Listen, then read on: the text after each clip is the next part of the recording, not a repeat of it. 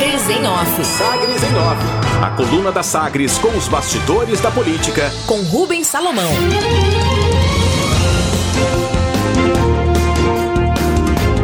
Incentivado pela cúpula, José Eliton ainda sofre resistência interna antes de assumir o PSDB.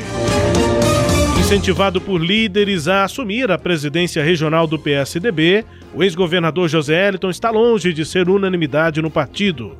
Tucanos ouvidos pela coluna confirmam que há uma resistência interna, principalmente porque alguns aliados resgatam o perfil mostrado por José Eriton no período em que governou o Estado, marcado por articulação política distante e divisão na eleição de 2018.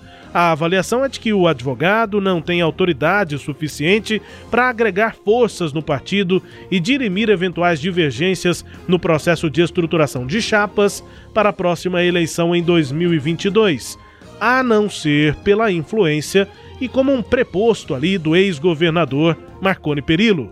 As críticas, no entanto, internas, não parecem ser um empecilho para que ele, de fato, assuma a presidência do PSDB, já que tucanos reconhecem que relutar contra a presença de Eliton significaria enfrentar Marconi, que segue como a maior liderança na sigla.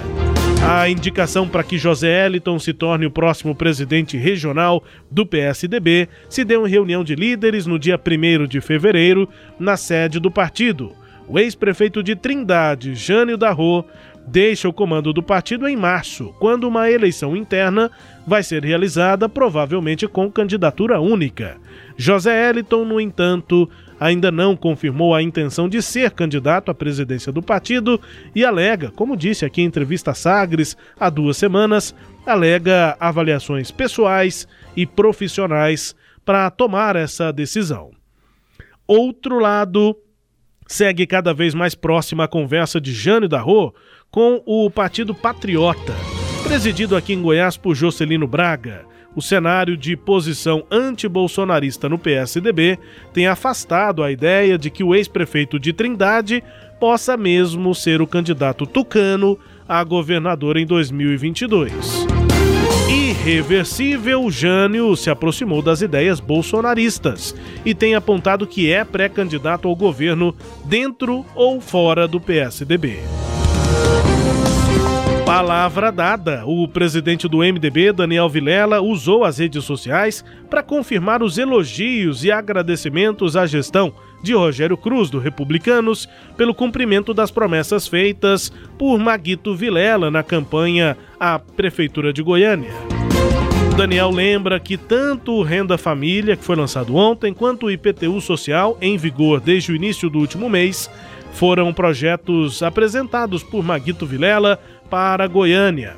E segundo o ex-deputado federal Daniel Vilela, aspas, o prefeito e sua equipe têm materializado com extrema eficiência, sem perder tempo, fecha aspas.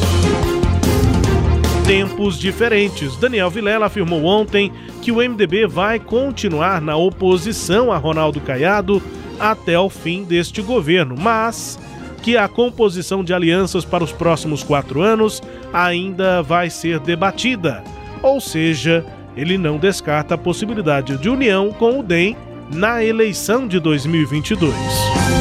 Abre aspas, o MDB foi eleito na oposição e vai ficar assim até 2022.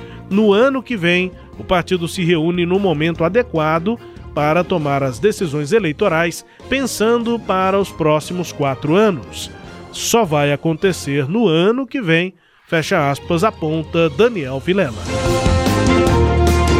Comparação: vereadores aliados do prefeito Rogério Cruz passaram a apresentar abertamente a insatisfação com o atendimento a suplentes, com indicações de cargos pelo passo municipal. Os vereadores afirmam que suplente não vota e que os vereadores que exercem mandatos deveriam ser melhor atendidos.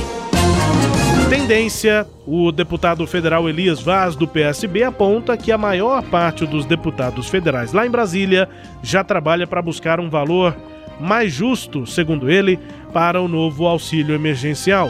Segundo Elias Vaz, o valor de 200 reais proposto pelo governo federal é pouco para os desafios da segunda onda da pandemia e deve ser revisto. Elias Vaz defende a volta dos 600 reais. Destaques de hoje da coluna Sagres em Office, Leide Alves. Rubens, eu fiquei aqui me perguntando se o PSDB tem muita escolha, né? Se rejeita o, o ex-governador José Elton, se há várias opções lá para o partido escolher um, um presidente que, a, que atenda, né? Todas as, essas correntes internas. Me parece que não é o caso, né? O PSDB está tentando se ressuscitar, tentando nascer das cinzas, qual fênix. E não, não vejo condições de que né, haja essa, essa possibilidade aí de que outro nome atenda com facilidade esses, essas reclamações internas. A respeito de Jane da Rua, é curioso o que eu ouvi, mas... Excelente antes do Jânio, sobre res... o Zé Eliton, o que eu ouvi para essa nota, são aquelas, sabe aquela crítica que vem assim, ah, mas o, o Zé Eliton não agrega. É, no governo era assim, como será na, na presidência do PSDB, mas já estão contando que ele será o presidente, entendeu? Quem critica não está querendo apresentar opção, até porque você foi precisa, não há opção. A opção é Zé Eliton. Só que ficam aquelas é. críticas, aquele, aquele disse-me-disse nos bastidores, Celede, de, de críticas lá ao Zé Eliton. Pois é, aí se apresente uma solução, então. Uhum. Eu acho que quem critica e não gosta tem que falar, olha, eu não gosto por isso, minha proposta é essa, né? Porque aí ficar nos cantos reclamando, mas não tem, não tem saída, fica muito fácil, né? E a respeito do o Jânio da Rô, só para completar, é, me parece que o Jânio da Rô, menos essa questão de posição dele em relação a Jair Bolsonaro, claro, ele tem essa posição, mas não é isso que está é, é, levando ele para fora do PSDB. É que o, ele se aproximou desse grupo do, do que é hoje presidido aqui pelo é, publicitário Jocelino Marqueteiro, né, o Jocelino Braga, e ele está é, convicto de que pode ali, que ali encontrou um grupo político para sustentar o projeto dele de ser candidato a governador, um, sem né, os problemas internos que há no PSDB. É, me parece que isso é o que está é, levando ele, atraindo ele para esse grupo. Eu conversei muito com o Jânio há umas duas semanas atrás e é, ele falou muito sobre essa ideia de que um candidato a governador precisa de um grupo, né? E, e me parece que ele encontrou esse grupo mais coeso e mais fechado com o projeto dele é, junto ao Patriota Rubens. O Silente, foi na, na, no evento de ontem na Prefeitura de Goiânia que Daniel Vilela foi perguntado por colegas aí jornalistas numa entrevista coletiva e disse que o MDB foi eleito para ficar na oposição e que vai continuar na oposição até o final deste governo, até o fim de 2022. Mas que para a eleição é outra história, Silente, que no ano que vem, segundo ele, o partido se reúne num momento adequado, só lá no ano que vem, para tomar decisões eleitorais. Então, uma coisa é o MDB desses quatro anos na oposição. Outra coisa é o que será o MDB dos próximos quatro anos, Sileide. É o que ele tem dito, né? É, o, o, da conversa, naquela reunião que foi feita do diretório, logo depois que ele voltou daquele período dele de afastamento, é, o partido definiu isso, que agora é hora de fechar, é, manter o ciclo, né, continuar o ciclo do partido, que é esse de oposição, e aliança se define lá na frente. É, então, eu, eu, é o que outros partidos estão fazendo também. O próprio PSD está defendendo isso, né? Que agora não, o Vilmar Rocha defende que agora não é hora de fazer aliança. O PSD de Vanderlan Cardoso e de Francisco Júnior queriam antecipar para esse ano essa aliança, mas o próprio governo, né? E aí para isso eles usaram a, filiação de Henrique Meirelles como é, olha, nós, o governo disse que não tinha um candidato competitivo para o Senado, que se a gente tivesse esse candidato competitivo, nós poderíamos integrar a chapa. E aí o Vanderlan até falou na semana passada no Jornal Popular, antes a gente não tinha esse nome, agora a gente tem, né? É, mas só que o governo também não quer antecipar agora. O, o, o governo quer deixar essa aliança com o PSD também para o ano que vem, foi o que você revelou na coluna da semana passada, E aí, na entrevista que você fez com Francisco Júnior, ele, ele teve que recuar, né? Falou, ok, vamos deixar para o ano que vem as definições. Então, o PSD quis, o PSD do Vanderlan e do, e do Francisco, não foi o, o, o, Vilmar Rocha, que é o presidente, quis antecipar essa definição para esse ano e o governo, olha, chega para lá, não é hora de definir, porque também não interessa o governador Ronaldo Caiado fazer um acordo agora, porque não se saberá o que, que estará acontecendo no ano que vem. Se ele amarra agora a candidatura dele num projeto e esse projeto no ano que vem não é sustentável, ele fica preso. Então, não é Ou então aparece um projeto ninguém. melhor, né, Celide? Isso, aparece um projeto melhor ou, esse, ou há um desentendimento político com quem ele se uniu antecipadamente, tudo isso é possível acontecer. E aí o, o governo também não quer. Então, acho que essa é a posição de todo mundo, do Daniel Vilela, do governador e do próprio Vilmar Rocha, e meio que a força, mas é, Francisco Júnior e Vanderlan também tiveram que aceitar é. que eleição é no ano que vem. Mas no caso do MDB fica uma oposição é, de meia, uma meia oposição, né?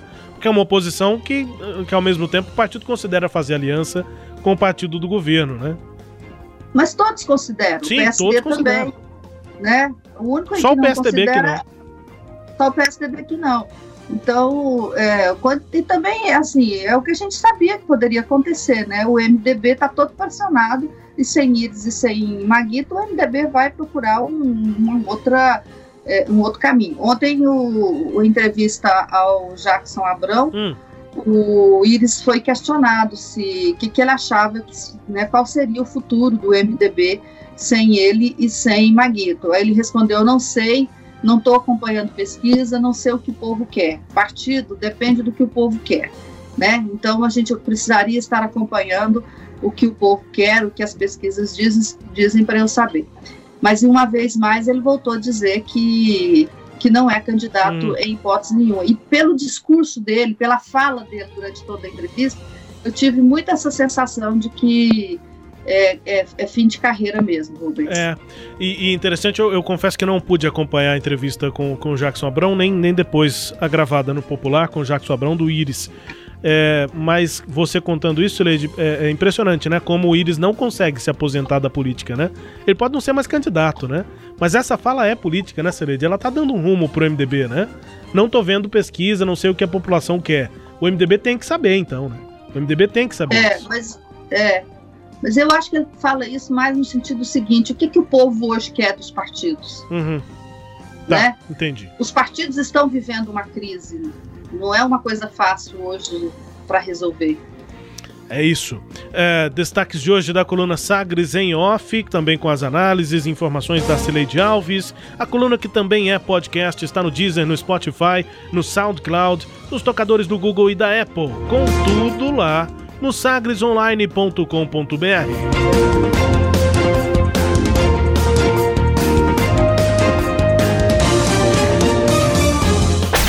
Sagres em Off. Sagres em Off.